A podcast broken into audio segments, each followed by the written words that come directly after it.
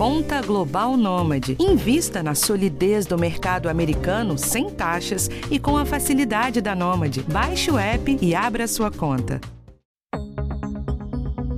Um ano atrás, a discussão era sobre se todos deveríamos usar máscara ou não. Era o começo da pandemia e as opiniões divergiam. Com o tempo veio o consenso de que sim, todos devemos usar. Pois bem, agora o assunto máscara volta ao centro da polêmica, mas com outra pergunta: qual máscara usar? E essa discussão ganhou força com a descoberta das novas variantes do coronavírus, que seriam mais transmissíveis e, portanto, inspiram ainda mais cuidados nos métodos de prevenção. Assunto quente, assunto do momento, que nós trazemos para o centro do debate essa semana. Comigo hoje o físico Vitor Mori, do Observatório Covid-19, um grupo independente de pesquisadores que acompanham a pandemia, e o médico infectologista do Hospital Beneficência Portuguesa, Dr. João Prats. Eu sou Fabrício Batalini em mais um episódio do podcast do Bem-Estar. Vitor, tudo bem? Tudo bom. Doutor João Prats, como é que vai? Como está? Tudo bem, e vocês? Tudo ótimo. Eu queria começar com, com você, doutor João, porque eu me lembro claramente né, do começo da pandemia, quando as autoridades, eh, os especialistas também diziam que só quem estava contaminado deveria usar máscara. Aí depois veio a orientação para que todo mundo usasse. E agora, como eu disse ali na introdução, a questão é qual usar. Mas antes até, doutor Prats, a gente conhecer a sua opinião sobre o melhor tipo de máscara e tal, eu queria que o senhor explicasse por que, que esse assunto veio à tona. Né? Como eu disse, ele tem a ver com as novas variantes do, do coronavírus? Quando tudo começou, né, a gente é, entendia muito a máscara como uma, vamos assim, um item de proteção para as pessoas doentes. A gente só falava nisso, era o assunto das outras, uh, das outras doenças. Era comum em algumas culturas, a gente vê muito nos países orientais. Em algumas regiões, quem ficava doente usava máscara para não contaminar o outro. Né? A gente conhecia esse uso, né? E os casos do coronavírus começaram no, no Brasil e a gente não tinha uma certeza de uma disseminação, do tamanho que podia se tornar. Havia especulação que podia as coisas piorarem, a proporção podia aumentar. Mas vamos dizer assim, o risco naquele momento de se adquirir a doença parecia, né, que não era grande, né, no primeiro momento. O tempo passa, né, e a gente vai começando a perceber, olha, é, uma das formas de proteção que a gente usa no hospital e usa no cuidado das pessoas doentes é usar máscara para se proteger. Então esse conceito para que você, uma das coisas que te ajuda a não ficar doente, né, da, da máscara, é, foi ganhando força. A gente falou, ah, vamos, é importante utilizar, tudo mais. E aí um, o conceito que na verdade para mim mudou, eu acho que fez com que a gente começasse a usar máscaras em massa, né, uh, foi quando se descobriu que havia uma grande probabilidade de transmissão assintomática da doença, então pessoas que não estavam com nenhum sintoma podiam transferir, transmitir a doença, a gente foi identificando isso, né, essa característica, de você não saber que está doente e passar a eliminar vírus, ou seja, nesse momento todo mundo se torna potencial transmissor. E a máscara foi tomando um ponto, né? Então, mais do que te proteger, porque a, a questão aqui é a máscara tem uma proteção parcial, né? Ela tem outras coisas que você precisa fazer para te proteger. Aí foi o que foi a discussão? A gente usa máscara principalmente para quê? Para proteger o outro, né? E aí a ideia de você utilizando a máscara não espalhar gotículas, diminuir a transmissão, é que colocou ela como centro das atenções e aí ela virou uma coisa assim, olha, todo mundo tem que usar porque quem tiver sintoma e potencialmente contaminado tem uma chance menor de transmitir para o pessoal ao lado. Esse é o racional principal do usar máscara que tomou forma, né? E é claro, quando você fala em novas, novas variantes e novos problemas, e a epidemia tomou a proporção que tomou, era natural que o uso de máscara fosse se tornar uma rotina e agora perene até bastante tempo para frente. Né? E aí agora, por conta da, da, dessas novas variantes, é que se discute a, a, a troca, talvez, da máscara caseira pela máscara é, profissional que se usa em hospital, que, que, os profissionais da saúde usam na sua rotina de trabalho. Agora, Vitor, é, a grande maioria das pessoas usa aquela máscara de pano, que muitas vezes é, são vendidas, são compradas no próprio bairro, né? Que a costureira passou a fazer disso uma fonte de renda, inclusive. Até os ambulantes vendem. Enfim, essa máscara de, de algodão, essa máscara de pano foi a que pegou aqui no Brasil. Todo mundo usa. Então, antes de falar da profissional, o que, que, que você acha dessa máscara? Né? Que nível de proteção ela oferece? É, é, muito difícil falar o nível de proteção que uma máscara de pano fornece, porque ela depende de muitos fatores, né? Então, primeiramente, como o, o Dr. João bem pontuou, a máscara de pano e as máscaras cirúrgicas, elas não são consideradas EPIs, elas funcionam como um controle da fonte. Então, elas reduzem a quantidade de partículas potencialmente contaminadas por parte de quem está usando, mas oferecem um grau de proteção bastante limitado para o usuário. Né? E esse grau de proteção é importante dizer que não é binário, não é protege ou não protege, são diferentes graus de proteção e dependem de muitos fatores. Eu acho que vale ressaltar dois principais fatores a serem avaliados em máscaras de pano. O primeiro e talvez o mais negligenciado no uso da máscara de pano é o ajuste da máscara ao rosto. A gente está vendo muito na rua não só pessoas é, usando máscara sem cobrir a boca e o nariz, mas principalmente quando ela muito folgada. Então, a máscara ela funciona como um filtro do, do ar que passa por ela. Então, o ar passa por ela e essas partículas potencialmente contaminadas são coletadas por diversos mecanismos. Então, se você usa a máscara muito folgada, com vazamentos de ar pelas laterais, é, ela perde muito da eficiência dela. Né? E o segundo ponto é que, justamente por não ter nenhuma regulamentação e nenhum controle sobre a produção, a qualidade e a eficiência da filtragem das máscaras varia muito. Né? Então, é, é importante se atentar principalmente ao ajuste então, evitar vazamentos pelas laterais, especialmente na região do nariz, e escolher uma máscara com uma boa eficiência de filtragem. E lembrando sempre que a máscara de pano é um item para proteger os outros das partículas que você pode estar tá emitindo, e como o Dr. João bem falou, a gente tem é, uma grande porcentagem da transmissão acontecendo por indivíduos pré-sintomáticos, então aqueles que ainda não desenvolveram os sintomas, ou assintomáticos, que em todo o curso da presença do vírus no corpo não vão desenvolver nenhum sintoma. Mas você diria que a máscara de pano ela, ela, ela cumpre o que promete, ela nos protege em toda e qualquer situação, desde que, claro, esteja colocada da maneira correta é, no rosto. Ela acaba nos protegendo em toda e qualquer situação? Ou tem situações em Não. que é melhor substituí-la por outra?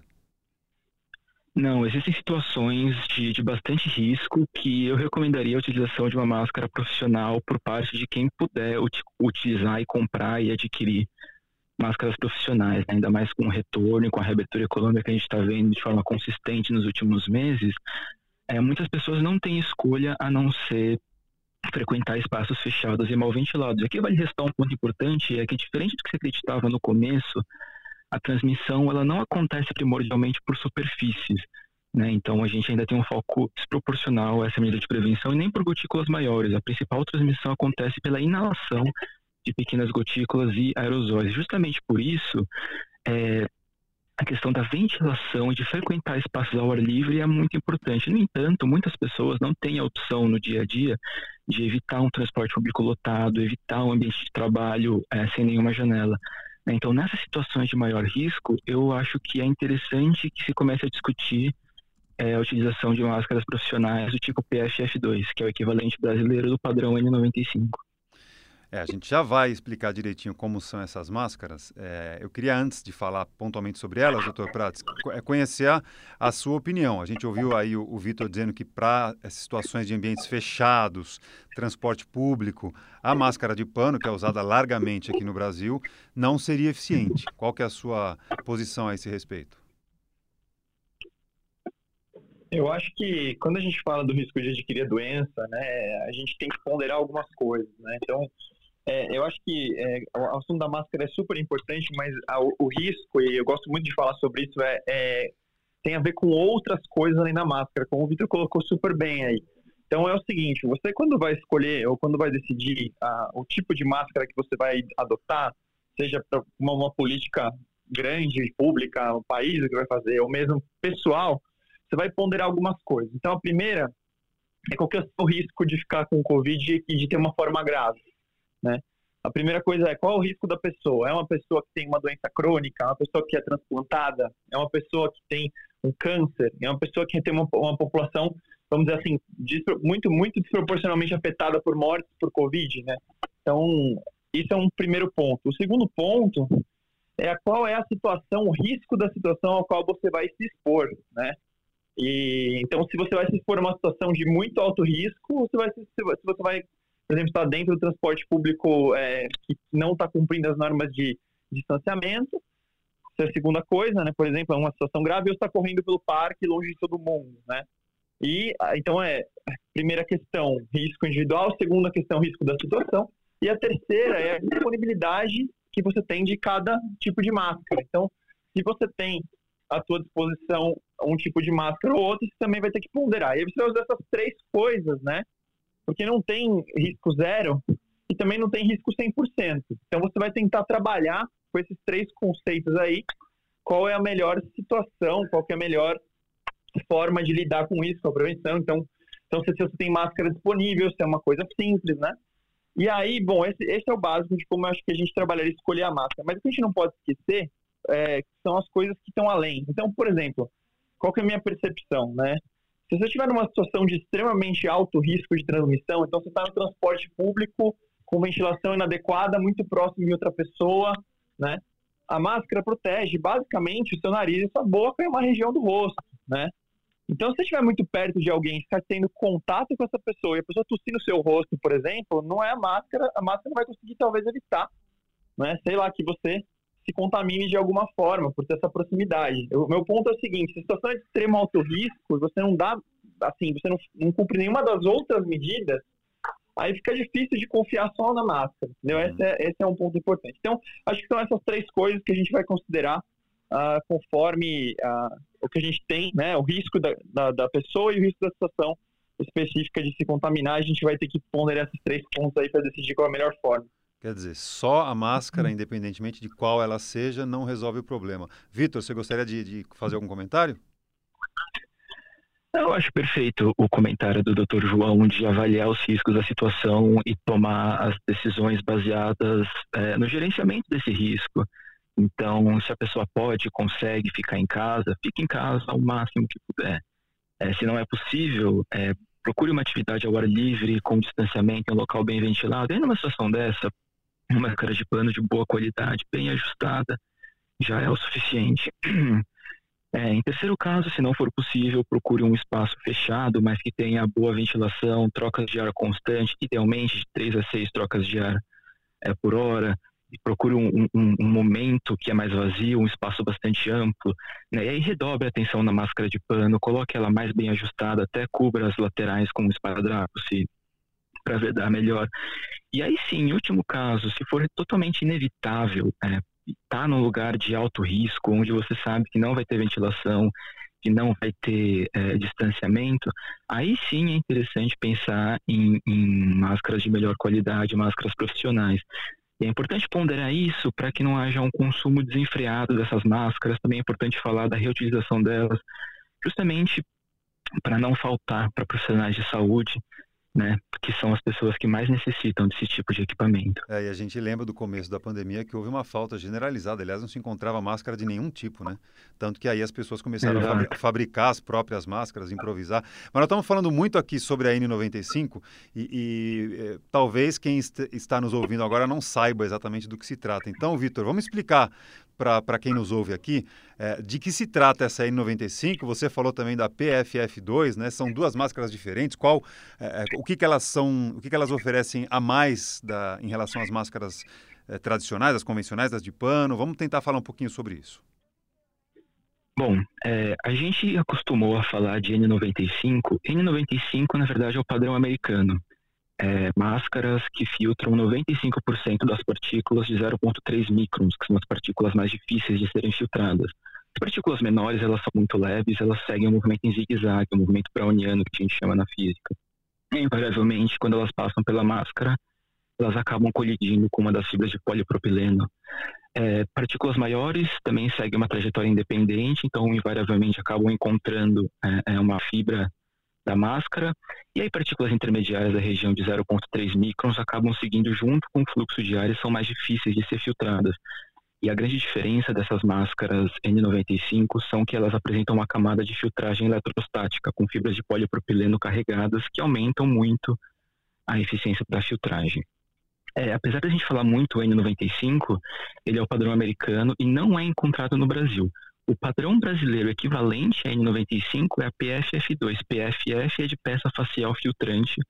E número 2 é que filtra 94% das partículas de 0,3 microns. A gente tem a PFF1, que filtra 80%, a PFF2, que é 94%, e a PFF3, que é 99% das partículas desse tamanho. Então, quando é que a gente está falando da, da N95, procurar no Brasil seria o modelo, o padrão PFF2.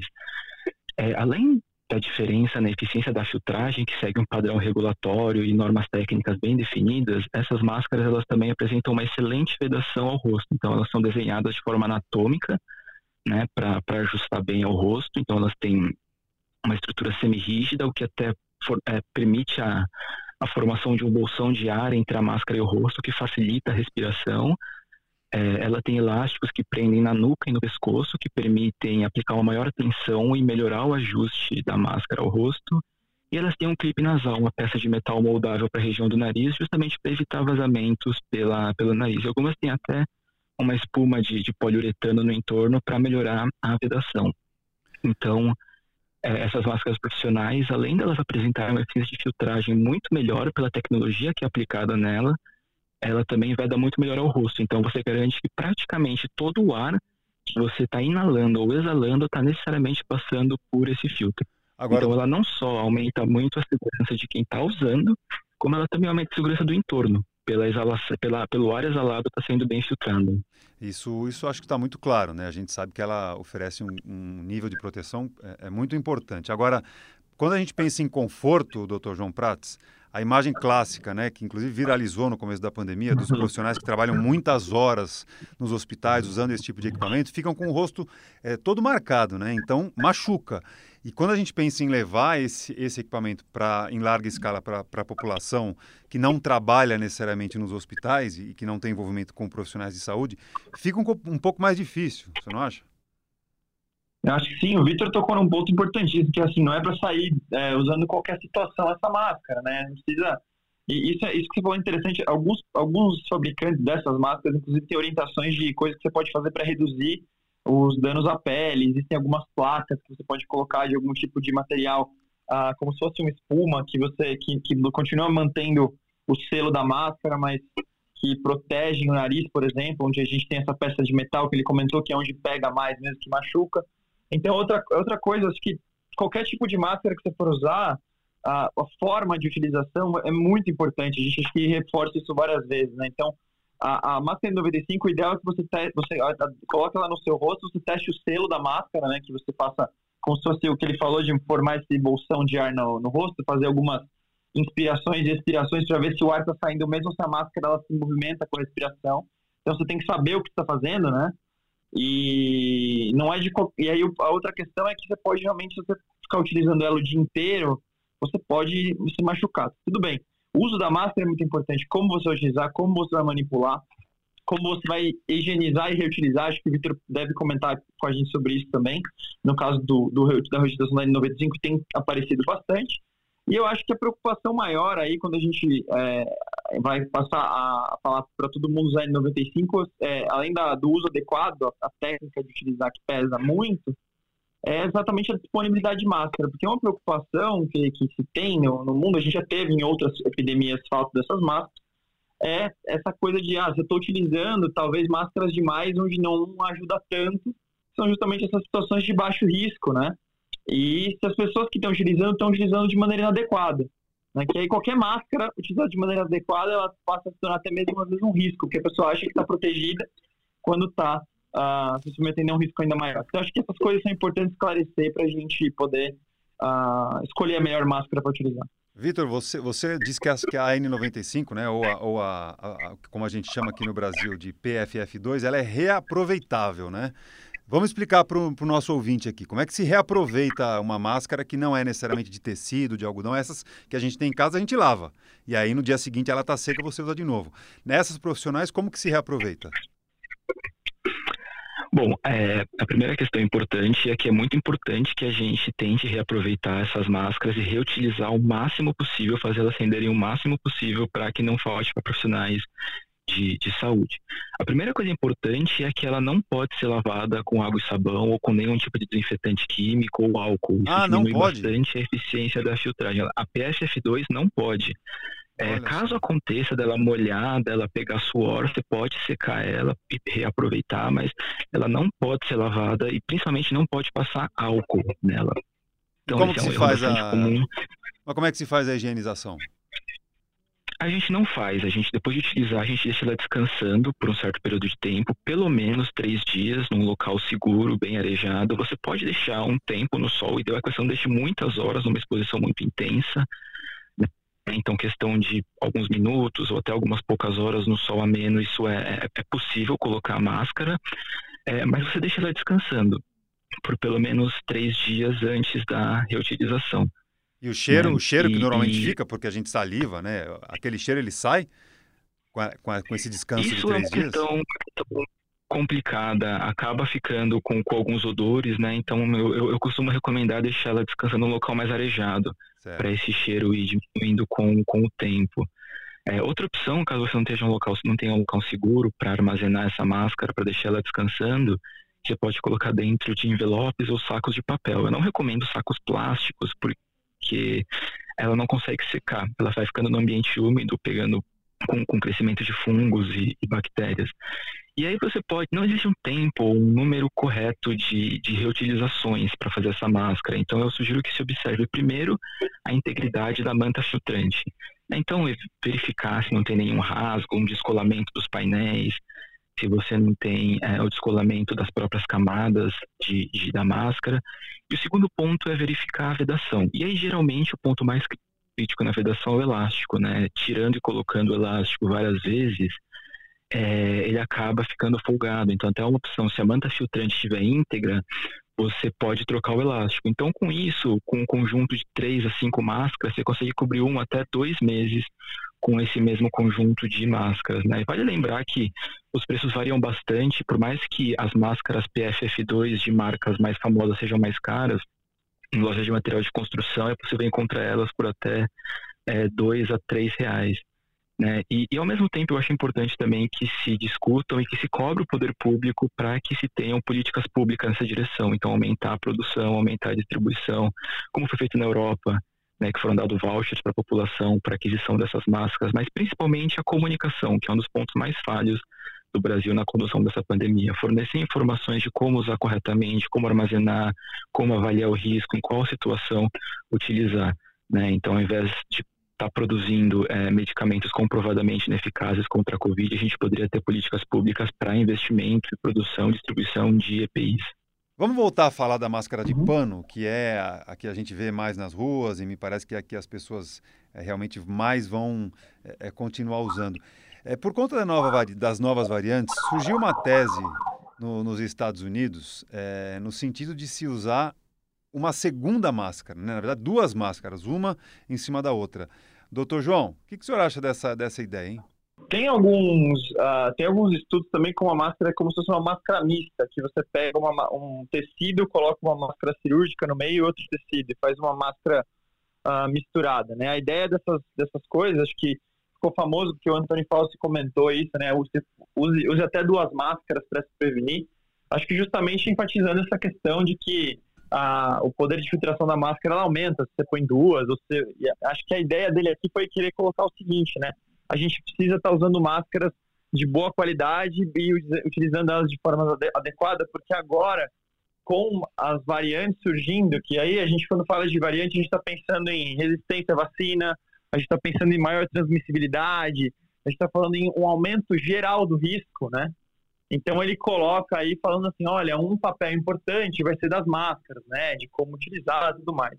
Né, eu não recomendaria pessoalmente usar duas máscaras, uma em cima da outra, mas que se você for utilizar duas que você use, por exemplo, como a gente já colocou aqui outras máscaras, escolha melhor a máscara e máscaras profissionais, enfim, do que usar duas, na minha opinião. Mas enfim, não é nada que seja impossível. Mas a ideia é o seguinte: saber que com, com as variantes de risco, com as variantes de, do Covid, aumenta o risco de todo mundo de ter uh, uma doença potencialmente mais contagiosa, potencialmente resistente à vacina, e aí que há que se redobrar os cuidados básicos. Acho que essa é a ideia de falar aí em colocar até duas máscaras.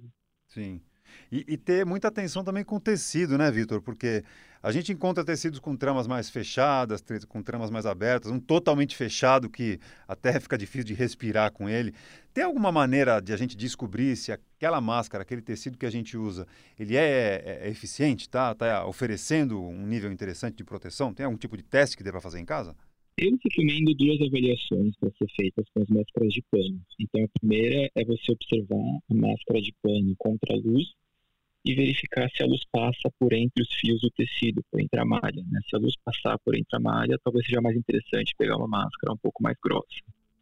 É, uma segunda avaliação é você tentar, usando a máscara, assoprar uma vela, um fósforo, alguma chama. Né? Se você conseguir apagar a vela com muita facilidade, talvez seja melhor pegar uma máscara de, de melhor qualidade. Aí vale ressaltar também que não necessariamente porque a máscara é super grossa que ela vai ser melhor se o ar não conseguir passar por entre a máscara, o ar vai tentar sair pelas frestas, né, pelas laterais. Justamente por isso, por exemplo, as máscaras de acrílico não são é, é, recomendadas, né, porque o ar, ele, o ar ele acaba passando por entre as frestas e ele não é filtrado.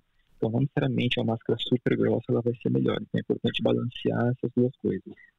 Inclusive, a, a Ana, Ana Amélia Bazella, aqui, a, a, nossa produtora, está me, tá me alertando que, que é, existe aí é, nas redes sociais é, uma moda de se fazer máscara com crochê. De crochê é isso, Ana? Máscara de crochê, isso para mim é novidade. E a, a, a, turma da moda, né? A, a turma que, que, gosta de moda está fazendo máscara de crochê. É, é, eu, eu acho que é, é, meio óbvia a resposta, né? Eu acho que não deve, não deve ser bacana, né, né, Vitor? Com certeza. E não só questão da máscara de crochê, mas a gente está vendo muito é, uma peça de acrílico na frente da boca, que eu chamo de escudo bucal, né? Não é nem escudo facial. É, e esse tipo de coisa não adianta nada, porque todo ar ele está saindo e passando pelas laterais. A máscara de crochê idem, né? Os vãos entre a malha são enormes. E, e muito disso é que se dá por falha na comunicação. É, a gente não tem um movimento por parte do poder público, das lideranças, de reforçar o uso correto de máscaras de boa qualidade. Pelo contrário, o que a gente está vendo é movimentos negacionistas que negam a importância da máscara, que é uma das poucas coisas que a gente tem para ajudar a controlar a pandemia.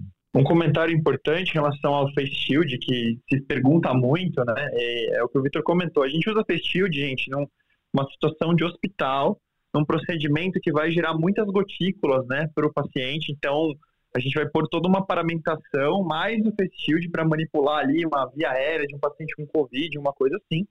Daí você, a ideia é as partículas, as gotículas não vão no, no seu rosto, não vão na, na, região da sua cabeça, da, do, da, da do pescoço, do corpo mesmo, para proteger o médico nessa hora, né?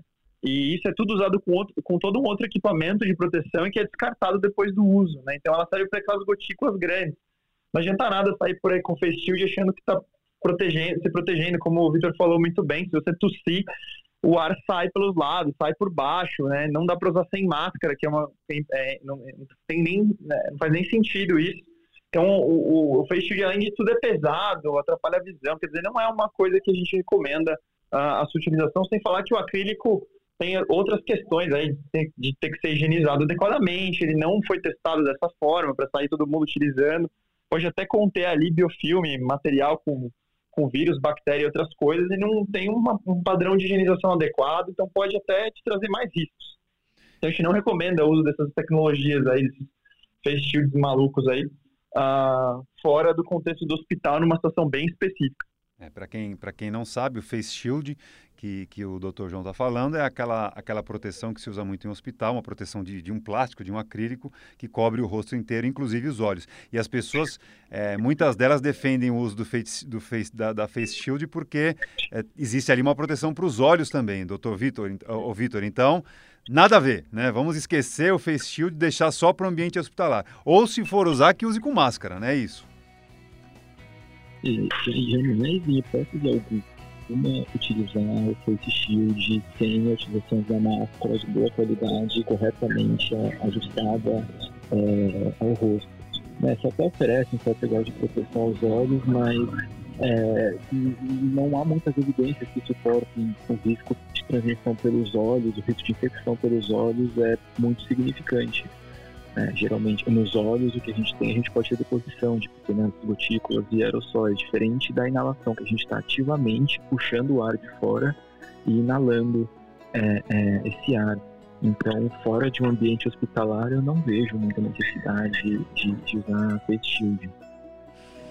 Tá certo, olha, a conversa foi muito esclarecedora, a gente tirou muitas das nossas dúvidas em relação ao uso da máscara, mas eu acho que o recado principal que fica é: vamos continuar usando máscara, independentemente do ambiente em que se está. E aí a avaliação de qual tipo de máscara vai caber ao local a que você vai se dirigir. Se é um ambiente muito fechado, aí talvez seja o caso de investir numa máscara profissional que tem uma vedação maior, mas se for um ambiente vai passear na rua, vai fazer uma atividade corriqueira do dia a dia, saia com a máscara sim, mas aí a gente pode usar a de pano como está todo mundo usando.